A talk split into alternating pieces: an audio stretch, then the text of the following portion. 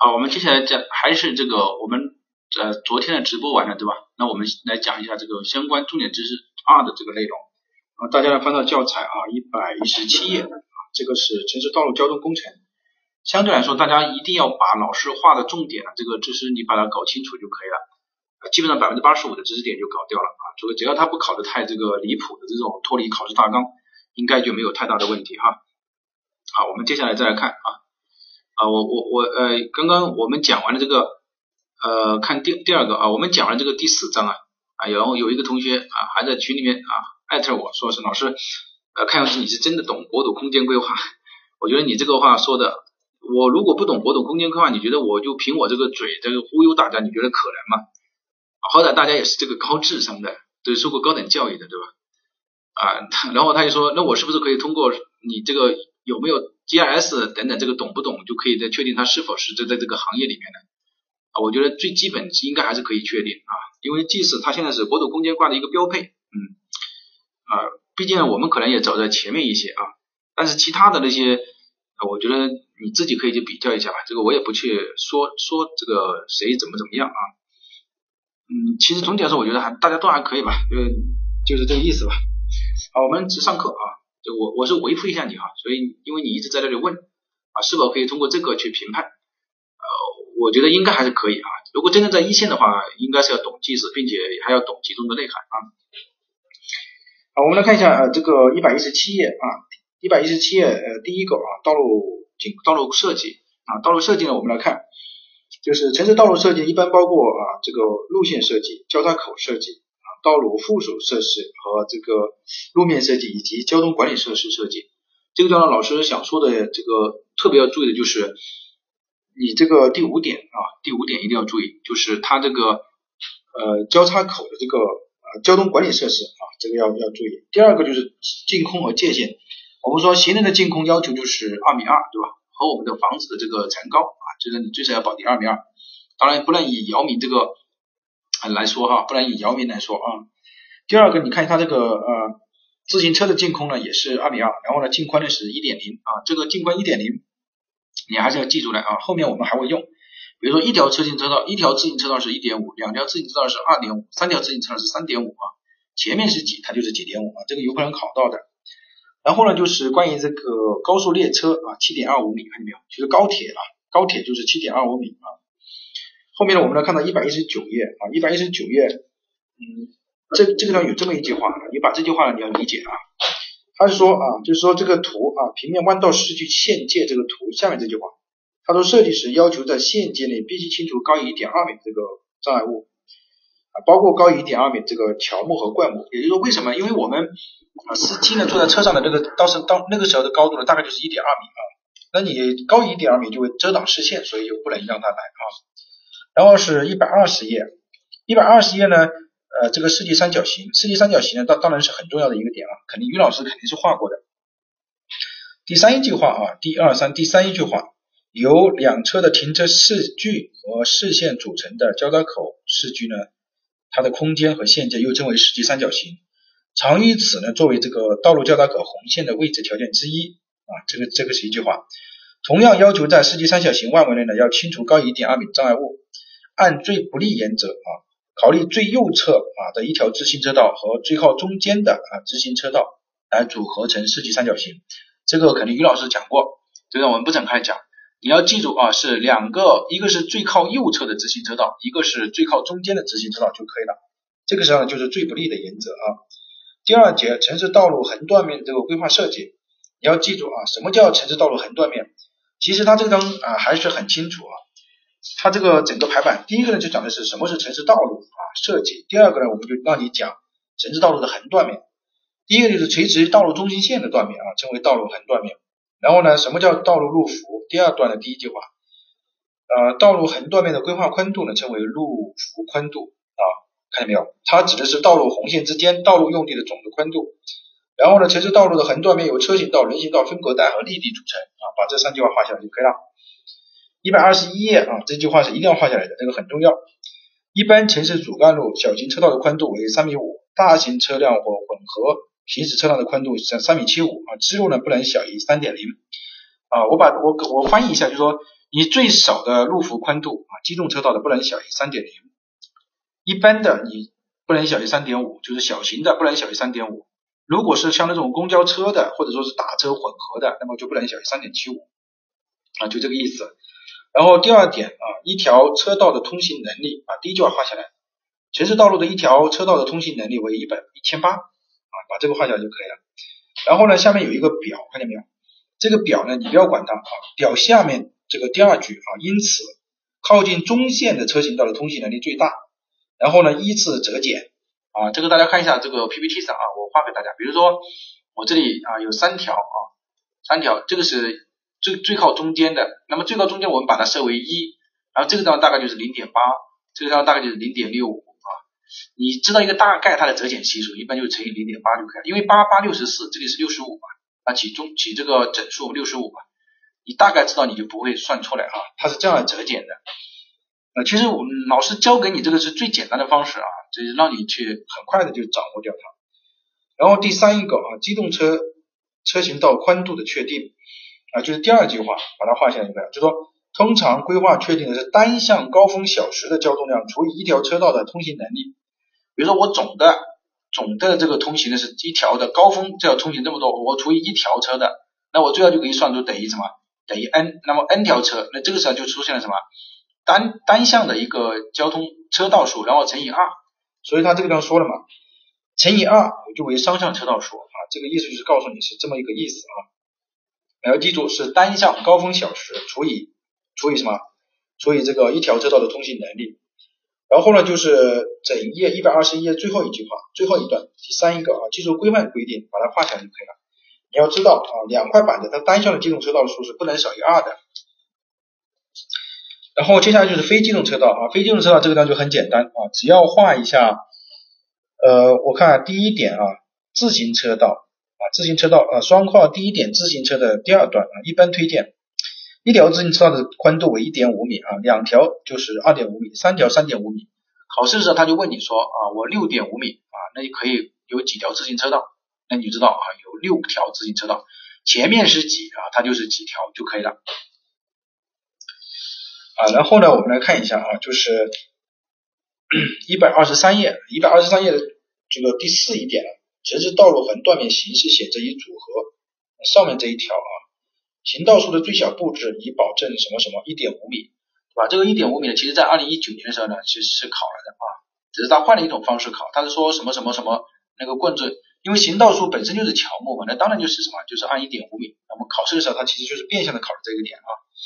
大家还是要灵活的这个要应用啊，其他都不要管了哈。然后到一百二十五页啊，城市道路平面设计，城市道路平面设计呢，这个地方要记住来哈。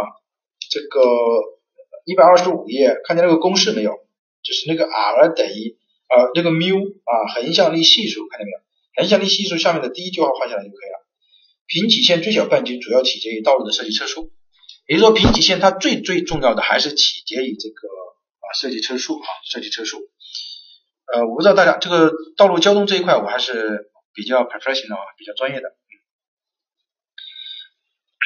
我们来看一下这个超高啊，其实这个都不要管了啊，直接就翻到一百二十六页。一百二十六页有两个，有三个这个比较重要的知识点啊。第一个就是什么情况下应该要设置内侧加宽？我们在开车的时候，你是你在规划设计道路的时候，你就发现啊。你比如说我我这样转弯对吧？这样正常情况下这样转弯是没有问题的。但是当你这个半径呢很小的时候，比如说这样很小的时候，那我们就说就要加宽了啊。怎么叫加宽呢？内侧加宽。换一个颜色，大家看一下 PPT 啊，内侧加宽。好，那么这个时候呢就是说嘛，就加宽了。同样的道理啊，除了内侧加宽的时候，有些时候我们还要说是外侧要什么？要增高。这样的话就保证你的离心力嘛啊，其实就这个意思。啊，我们来看一下超高和加宽缓和段啊，也就是说，呃，刚刚说的第一句啊，就是那个表上面的那一句二百五，那个你要记出来啊。然后呢，超高和加宽，我读的地方你把它记下来就可以了。超高缓和段是由直线段上的双向横坡面过渡到具有完全超高的单向横坡面的这个路路段，然后就不画了啊。超高缓和段的长度最最好不小于十五到二十米，就把这个一前一后画下来。当曲线就是第二段的第二句话，当曲线加宽与超高同时设置的时候，就是说又要加宽又要超高的时候，加宽缓和段的长度应该以超高缓和灯的长度相等，也就是说它们两个的长度要相等。内侧加宽，外侧增高，这个刚刚已经讲了，对吧？啊，内侧加宽，外侧增高啊。第三一个比较重要的知识点就是在啊第四一节道路交叉口设计。其实大家道路交叉口设计这个大家记住啊，特别重要的是，你看有四种啊，有四种交叉口啊组织形式，一种是无交通管制的，一种是采用企划交通的，一种是实施交通指挥的，一种是设置立体交叉的，对吧？在这个当中呢，最核心的是采用企划交通，就是说什么时候要企划，什么时候要企划呢？你看一下啊，适用于看见没有？适用于就是采用企划交通。第二句话，适用于交通量较小的次要交叉路口，就比如说 A，然后 B 啊，交通量组织复杂的异性交叉口 B，C，然后呢，城市边缘地区的道路交叉口 C，然后 D 呢是什么？交通量比较大的交叉口，配合信号灯啊，组织企划交通。也就是说 A、B、C、D 四个选项，考试的时候他就问你了，说，呃，下列不属于企划交通啊的是，那你要知道啊是谁，或者说下列属于企划交通的是一个多项选择题，那你要知道啊这个这个点是要注意的。好，呃，那我们一直翻到就是一百二十七页第三点啊，交叉口的基本类型和特点，你把交叉口的按竖向可以分为平面交叉和立面交叉，这个你要知道，就是呃一种是平面交叉。一种是立面交叉，按竖向的位置啊，大家可以看一下上面啊，我给大家解释平面交叉，我觉得不需要解释什么十字交叉啊、丁字交叉啊、X 交叉啊、Y 型交叉啊，这个单都没有问题。而这个分离式立体交叉，立体交叉有两种啊，比如说这个地方是一条一条高一条路啊，然后呢这两个是桥墩，那桥墩下面呢我们说这个，比如说这个四点五米高对吧？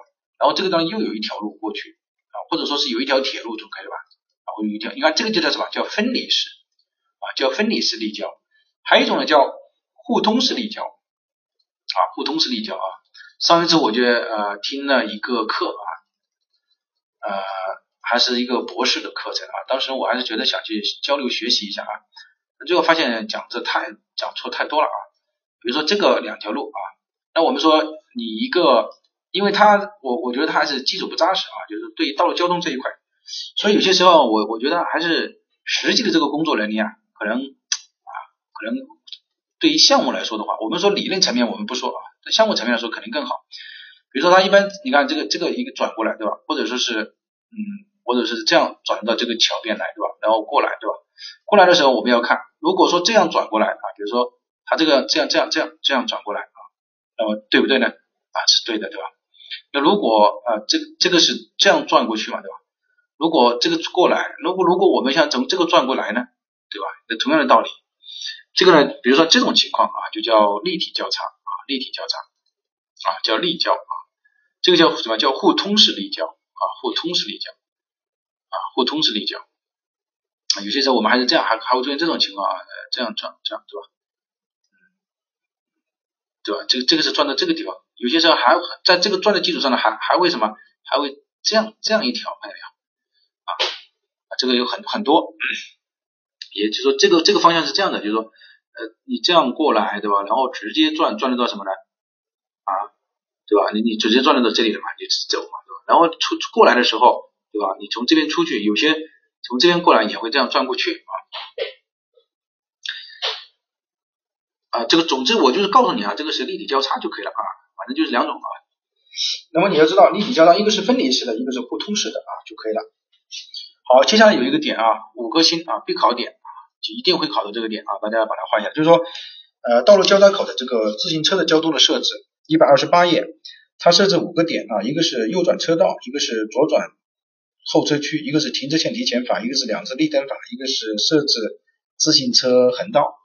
这个在我们规划设计过程当中呢，这几个点啊，这五个点啊，一个多项选择题啊，又 OK 啊，OK 啊，一个多项选择题，一二三四五啊，一定要记住，就是自行车右转。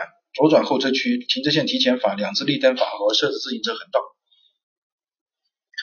然后呢，是一百二十九页，一百二十九页呢，我们来看啊，关于人行横道的，我们这里多讲一点啊，因为呃人行这一块啊，公共交通这一块可能还是比较多。比如说人行横道的第一句话，他说人行横道的设置应和行人流量保持一致，并尽量与车行道垂直啊，什么意思呢？比如说我画一个交叉口啊，大家看一下啊，方便大家理解。因为有很多人他他确实不是我们说的这个规划专业，也不是基本上也道路交通这一块也也不熟悉，所以呢复习的时候，比如说这个就是一个交叉口，对吧？那我说人行横道一般是这样的，对吧？人行横道，这个他就告诉你了，你这个人行横道要垂直于这个车行道。然后呢，人行横道第二句话看见没有？就是这个，并尽量与车行道垂直。下面这句话，人行横道应尽量靠近交叉口啊，对吧？那我靠近交叉口了。然后呢，在下面这一段话，规定啊，规范规定最小的宽度为四米，也就是说人行横道最小的宽度为四米啊，这个宽度为四米啊，这个是第第三一个考点啊。然后呢，呃，它下面这个规范规定，车行道的数大于六的时候，人行道的宽度大于二三十米的时候，应该是安全岛。比如说，当我这个宽度啊，这个行车超过三十米的时候，车行道哈，看见没有？是指的是车道处的宽度，或者是整个人行横道大于三十米的时候啊。那么这个时候就是说人行横道很很宽，或者车行道，那么你这个时候就要求什么呢？在中间设一个这个安全岛啊，就是这样点点点啊。你走的走到一半的时候，那你就站站在中间啊。第三一个停车线提提前法，就是说，那我有些时候我们车开过来了，对吧？那怎么办呢？那你不可能撞到人了，这个时候就是以这个方向往这边啊，大概是一到两米，也就是说车停在这个地方，车停在这个地方啊，一到两米，停车线提前法。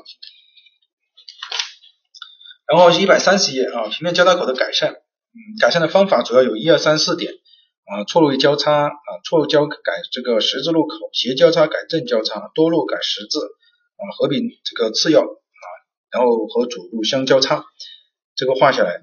以下面有几个比较重特别重要的点哈，一个多项选择题啊，注意，就是关于环形交叉口的啊，第二段啊，第二第二段啊，平面环形交叉口适用于多条道路交汇的交叉口，A、B 啊，左转交通量较大的交叉口，C、G 型交叉口。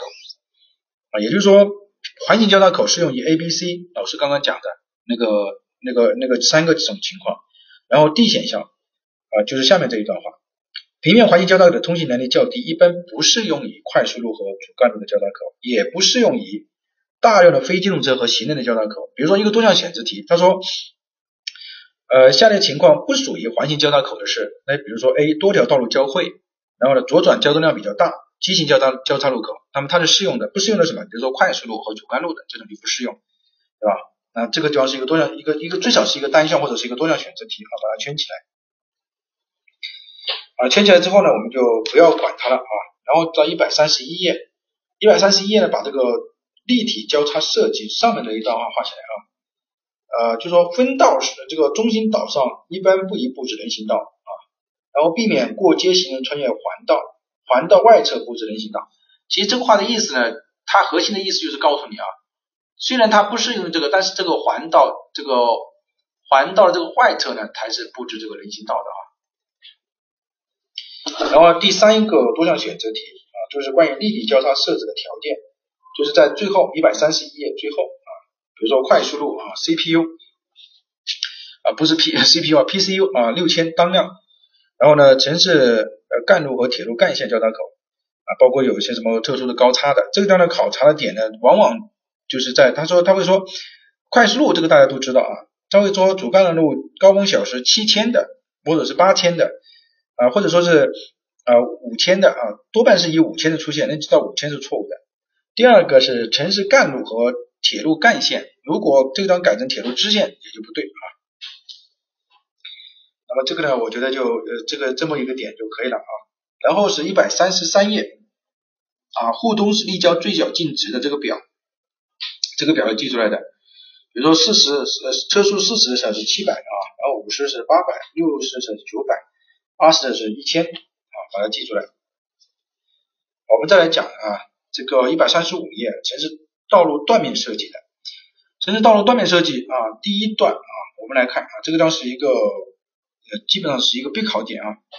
因为对于来说的话，我我大家看这个 PPT 啊，PPT，比如说我们说城市竖向设计，一种是凸形的啊，一种是这样凸形的竖线。凸形的这个竖线设计，它主要是满足停车视距啊。举个例子啊，比如说一辆车从这样过来啊，这边有一辆车这样过来，你看我的视线我只能是怎么？我大概是只能是这样看，对吧？那你要你要防止什么呢？防止都都要撞在一起来了，彼此还没有看见彼此，有些会出现这种情况，会的嘛。比如说你举个极端一点的例子，对吧？你这个一直往上看，你这个一直往上看，你看撞在一起来了都没有发现啊。所以呢，这个凸起线它主要是为了满足视距的要求，然后 O 型曲线它是这样的啊，O 型曲线比如说往下，当然你我们彼此肯定是看得见的嘛，对吧？这个不是看得很清楚嘛，对吧？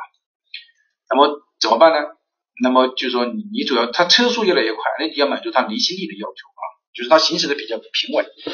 所以你就看啊，凸形曲线啊这句话我读到地方画下来一百三十五页，竖曲线分为凸形和 O 型啊，凸形曲线呢一般主要是满足视距的要求，你看刚刚听了老师讲就没有问题了。O 型曲线主要是为了满足这个平稳和离心力的要求，你看。然后呢，就是一般当城市干道呃相邻这个坡段的坡度小于千分之五，或者是外距小于五厘米的时候，可以不设置竖曲线。这个你不要去管它外距啊，什么相连坡段，那个是属于道路当中的专有名词，你就知道啊这几个数字就可以了。考试就考到，就是说他比如说他问你说下列不需要设立这个竖曲线的时，你知道啊相连坡段千分之五，外距呢小于这个五厘米。还有一个啊重要的点在。下面这个地方啊，就是城市道路，就是第六节的上面这一段啊。城市道路设计的时候，一般希望将平曲线和竖曲线呢分开来设计。你说你既要转弯又要爬坡啊，这种情况呢，一般是要分开来设置的。要不就是说单纯的转弯，在平在就没有坡度的时候单纯的转弯，或者说是单纯的这个上坡。但是有些时候它确实没有办法避开的时候，我们说要将竖曲线在平曲线内设置。这一个点一定要记住了，记住是在竖曲线的平曲线内来设置，呃，不应该有交叉的现象啊。在平曲线在竖曲线里面啊进行设置，而不应该有交叉的现象啊。把这个画下来。一般呢，凸形竖曲线的半径为平曲线半径的十到二十倍，把这个画下来就可以了啊。然后呢，就是第六节城市道路交通设置，这个呢大家不要管啊，我说到的点你把它画下来就可以了。第一个，道路标志。警告标志是三角形，然后呢加上一个黄色的这样的啊，它的颜色为黄底黑边啊，黄底黑边，三角形是黄底黑边。第二个是禁令标志，禁令标志比如说是圆形，然后呢打了一个叉啊，比如说你是一个 P 啊，打了一个白杠，看见没有？白杠啊，红底，它是一个红底白字。其实你大概要记住啊，这个是红底白字。比如说你这个叫一个 P 啊，它就不让你停车。第三个是指路标志，指路标志呢，一般是呢我们说的这个，我不知道大家是一般的为几型啊？比如说他告诉你啊，比如说这个北京啊，或者说是这个海淀区，然后呢还有一百啊，还有一百公里，或者说是告诉你啊某一个地方可能这个叫指路标志。呃，还有一个叫做辅助标志啊，最下面一个辅助标志呢，它一般是在这个。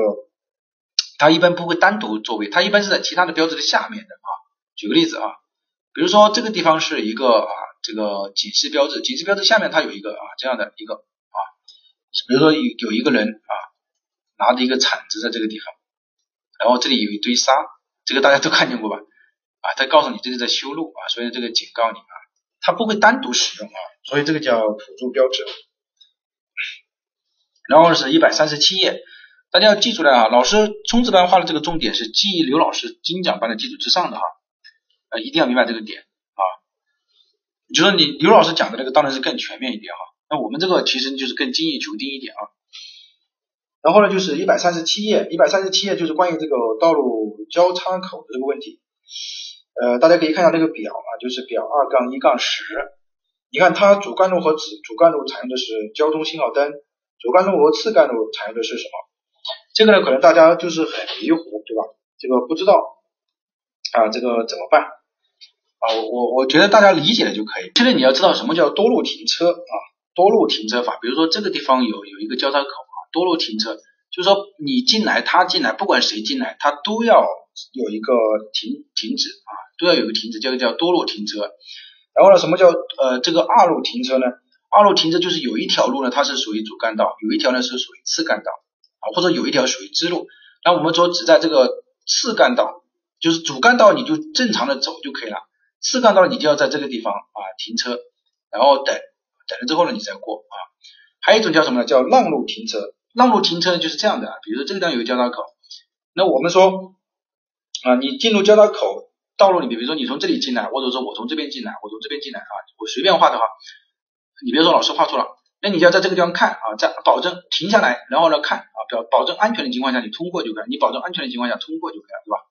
那么大家从这个地方呢，然后就是不设管制，就是说我随便你走了啊，大家都不设置管制，一般的这种交通量就比较小了，对吧？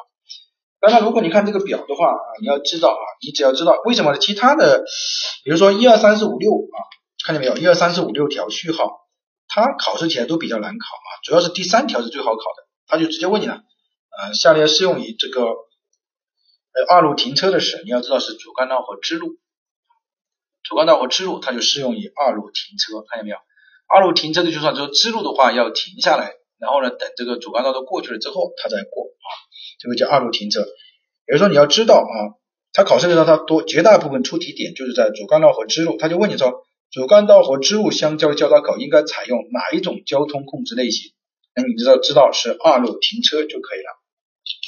好，呃，这个呢就是第一章啊，其实第一章呢它讲的就是这个道路设计，道路设计它讲的首先是讲这个限界啊，限界，首先呢讲的这个限界，对吧？限界完了之后呢，讲的是什么？啊，我们说的这个断面设计，断面设计讲的是什么？之后是什么？是平面设计。平面设计后面讲的是什么？是交叉口设计。啊，交叉口后面讲的是什么？是信号灯啊，也就是交通管制。啊，其实这个很简单啊，老师把这个画的，比如说我举个例子吧，比如说平面设计啊，平面设计它就是平曲线、竖曲线啊，不知道平面设计呃，这个还有一个呃，这个呃，这个断面设计啊。平面设计里面，它就是考啊，这个比如说内侧增高啊，啊不是内侧加宽啊，外侧增高啊，啊然后交叉口呢，它就是什么时候用立体交叉，什么时候用平面交叉啊，就是考考这些，什么是分离式，什么是这个啊这个叫什么呃这个互通式啊，就是考这些，然后什么时候呃自行车在交叉口的时候，自行车产生什么，比如说停车线提前法呀，啊左转后车啊，对吧？右转专用道啊，像这种就常考的点。然后我们来看一下第二章啊，城市停车设施的这个设计。停车停车设置的设计呢，我们直接看到一百四十页啊，一直接看到一百四十页。一百四十页当中呢，这个地方我们来明白几个点啊。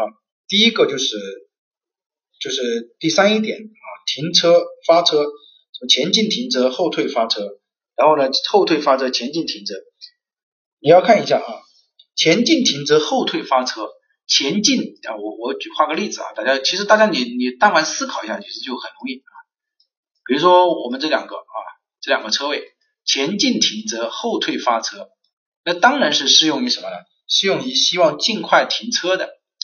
如果说是后退停车，前进呃发车呢，它就适用于比如说倒车啊进来，然后呢往这边出去的，那就它就适用于什么？需要尽快这个发车的。我发车我不需要这个。它是最常见的一种啊，是最常见的，也就是说后退停车、前进发车是最常见的。还有一种是前进停车和前进呃发车的，这种呢它就是占用的量会比较大。举例子啊，比如说正常情况下，我们说这样的车位对吧？这样的车位这边也有车位啊，这个你是很喜欢，比如说我这个车开过来，我就把它停在这个地方，然后走的时候呢，就从这边走啊，前进停车、前进发车。但这样的话，你看它就这个中间这个这个地方就是浪费的了，对吧？也不能说浪费啊，这个地方呢就是什么？就是比较多的。因为正常情况下的正常的车是什么？是是这样的，对吧？是这样的，它中间是没有这个的，就是说你看这中间是没有的，所以它多了这个，所以它的呃占占地量就会比较大。然后是停车方式啊，平行停车、垂直停车、斜向停车。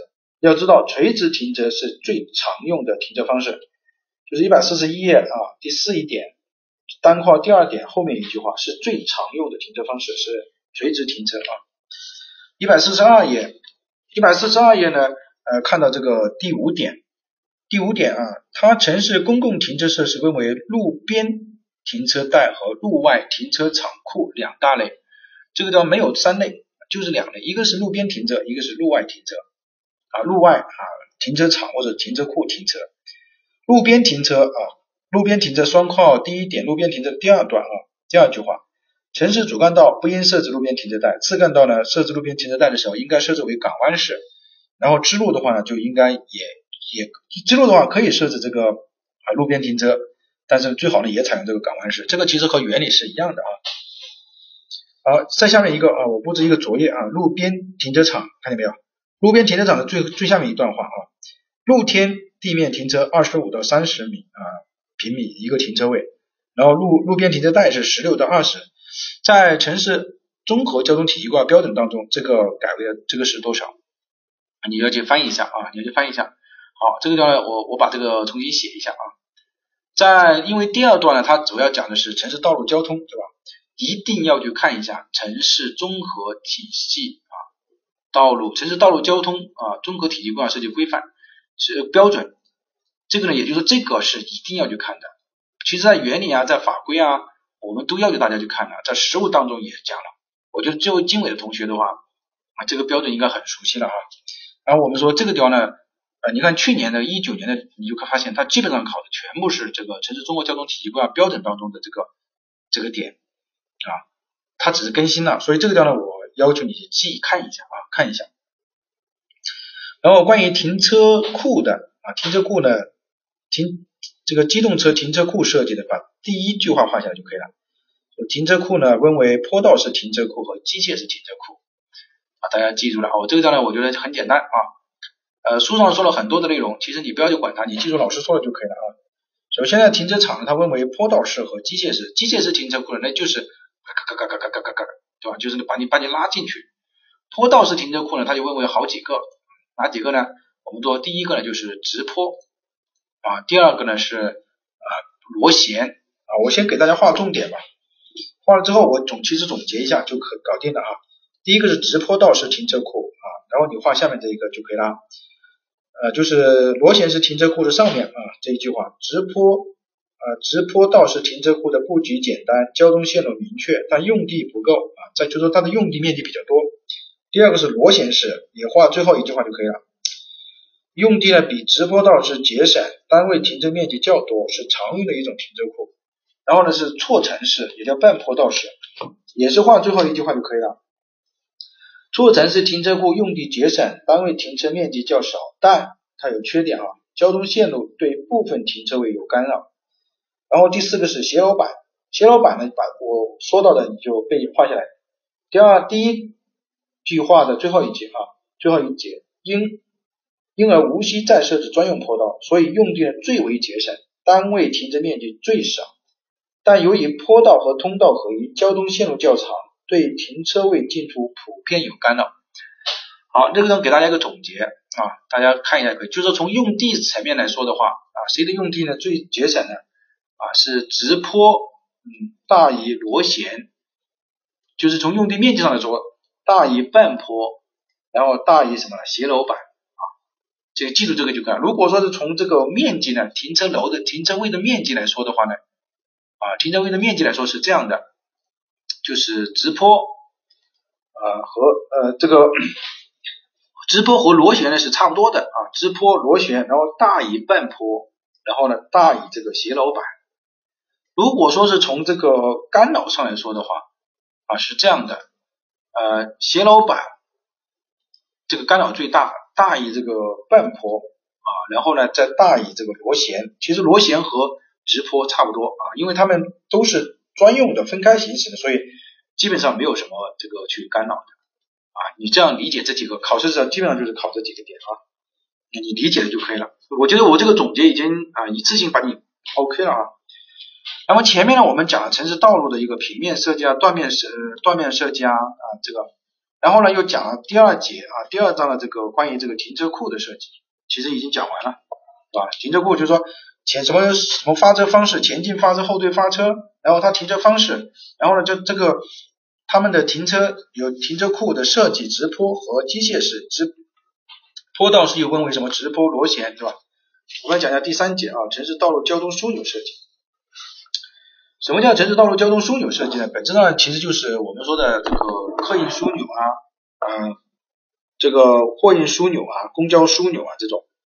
所以呢，一百四十五页啊，第一句啊，这个第一节的第一句话啊，城市道路交通枢纽设施的分类与特点，当下面这句话，城市交通枢纽可以分为客运城市交通枢纽和货运啊交通枢纽。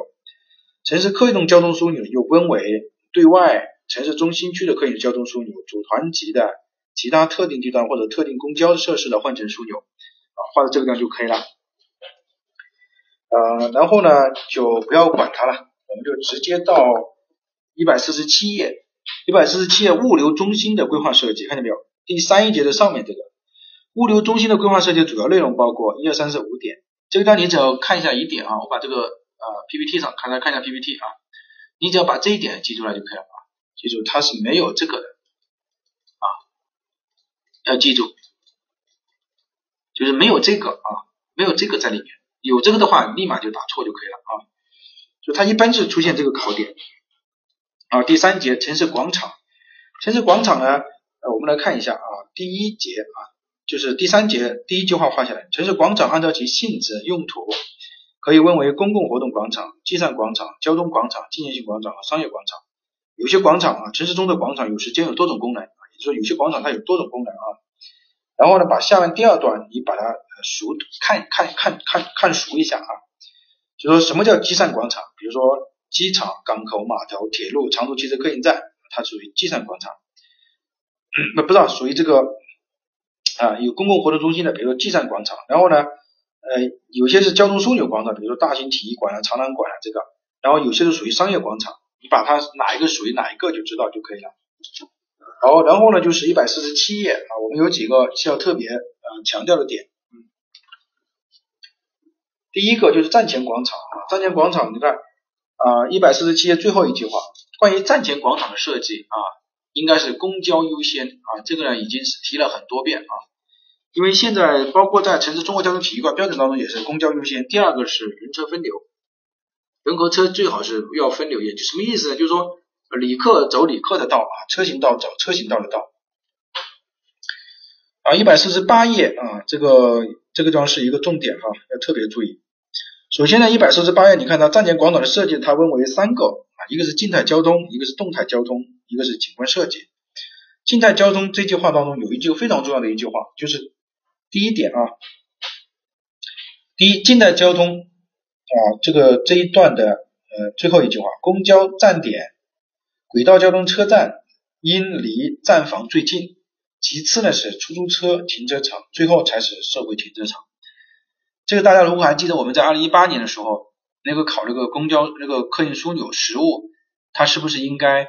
应该要有公共交通站点，对吧？那么这个呢就告诉你，公共交通站点应该离站房最近啊，这个是指的是第一个啊，它应该是布置在什么？布置在它的内部的，对吧？第二个就是公交站点啊，看见没有？公交站点前面讲的是静态交通，我我公交站点下面还专门说了一个公交站点的一个问题。第二段啊，第二句话，但是大中城市的城市站前广场因其庞大的公交线网。需要把公交站点布置在广场的内部，以充分体现换乘的便捷性。这个呢，也就是说我们在实物的时候，不是有同学问嘛？那么这个呢，你看他说的很清楚，就是应该在内部啊。第二个就是社会停车场啊，社会停车场看见没有啊？把这句话画下来，第一句话画下来就可以了。就说社会停车场啊，泊位啊要满足什么什么啊就可以。然后出租车啊，出租车呢，把第一句话画下来，就是出租。出租车站的站前广场形式可以采用停车场和接送站的相相这个结合的方式啊就可以了。然后呢，就最后一句话，火车站一般都把出租车的停车场、接客区和送客区分开来设置。这个题目呢，其实在呃在之前的实物考试的时候，大家还记得我们讲精讲班的时候讲过对吧？实物就是下车道呃上客区和下客区的这个区别对吧？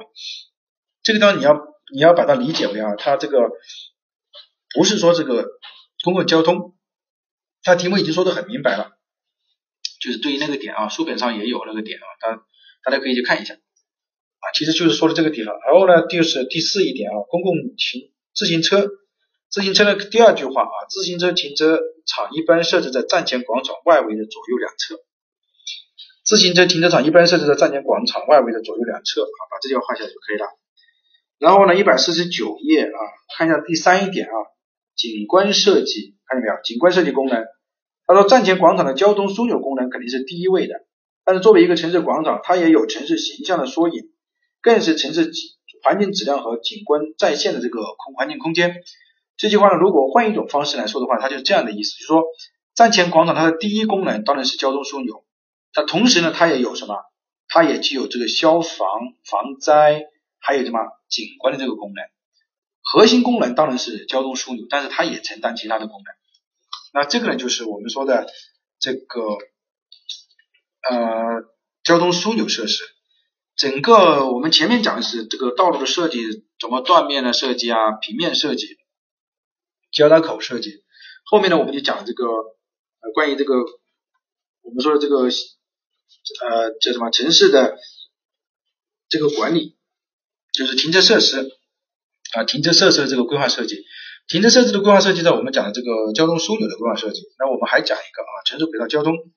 城市轨道交通呢，这个地方我再说一遍哈，一定要去，因为城市轨道交通它在我们城市综合交通体系规划标准当中有的啊，城市综合交通体系规划标准，所以这个一定要去注意啊，一定要注意。比如说我们举例子吧，嗯，我们边画过来啊，第一百五十一页就是那个按运输能力分类，分为高运量、大运量、中运量那个。我想问一下，你在城市综合交通体系化标准当中，它是怎么分类的？这个要以城市综合交通体系化标准的分类为主啊。这个你可以，你可以去查查这个标准之后，你把它写在这个啊书本上。这个地方，这个第一个。第二个，按路权分类，它分为全封闭、半封闭和部分封闭。其实你这样理解就可以了啊。考试的时候他就问你说地铁是属于哪一类路权？那你就知道地铁是属于全封闭。然后有轨电车是属于哪一类路权？有有轨电车属于不封闭。然后呢，轻轨是属于哪一类这个路权？轻轨是属于部分封闭啊。老师呢基本上把考点都丢给你了啊。他考试的时候绝大部分就是这样来考的啊。然后呢，这些呢我们就不要管它了啊。然后一直翻到这个教材啊，翻到教材的多少页呢？这个一百五十八页。一百五十八页第二点呢，线网规划的万位和期限。把第一句话画下来，就是说它的线网规划的万维应该和城市总体规划的一致，这是第一个。第二个，呃，就是第二点下面的这个呃第一段、第二段、第三段，它的年限啊，城市规城市轨道交通的年限应该和城市总体规划一致，也就是说万维要和城市总体规划一致，年限也要和城市总体规划的一致。好，接下来呢，进入了一个呃非常重要的考点啊，大家要注意啊。